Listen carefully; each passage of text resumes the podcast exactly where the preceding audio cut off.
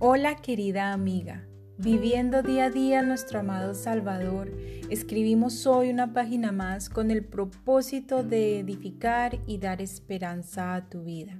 Con un cordial saludo y bienvenida damos gracias a Dios por la oportunidad de compartir su palabra una vez más.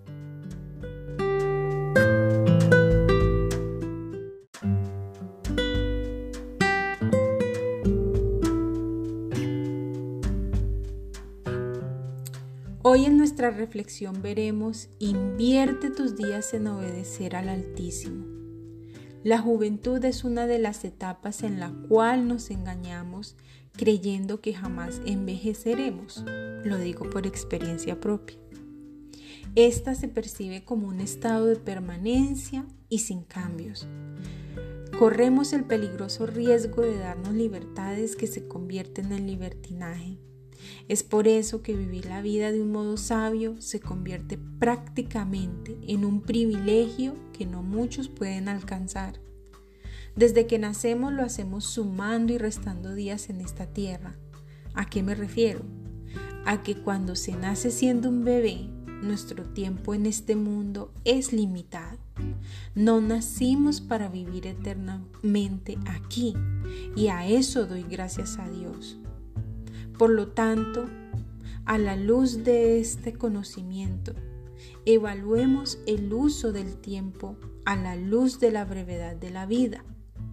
Debemos valorar cada día e invertir cada uno de ellos en obedecer a Dios, de modo que estos cuenten para algo en la eternidad. No nos dejemos engañar por nuestros sentidos y deseos. Vivamos en el Espíritu como el Señor lo desea. Traer al corazón sabiduría no se refiere a una habilidad técnica o conocimiento. Tampoco alude al poder para controlar, sino a la gracia para someterse. Un corazón sabio es aquel que discierne los propósitos del Señor y se somete a su voluntad. La divina sabiduría repudia la autonomía y se concentra en la soberanía y revelación del Señor.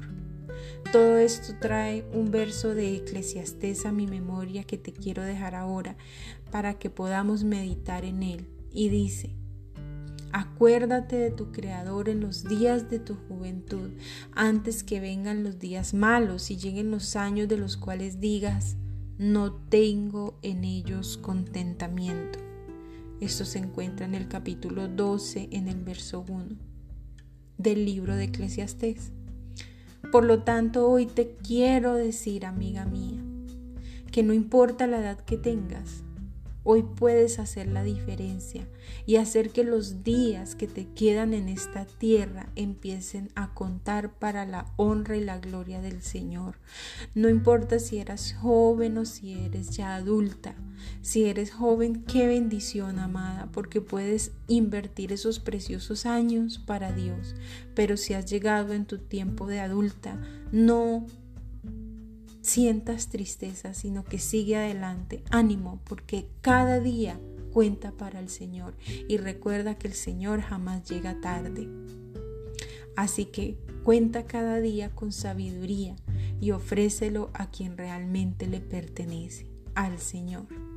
Por el momento y con amor les habló Tania M. Olson. Nos veremos en una próxima oportunidad con una reflexión más aquí en Diario de una Mujer Cristiana. Bendiciones mil.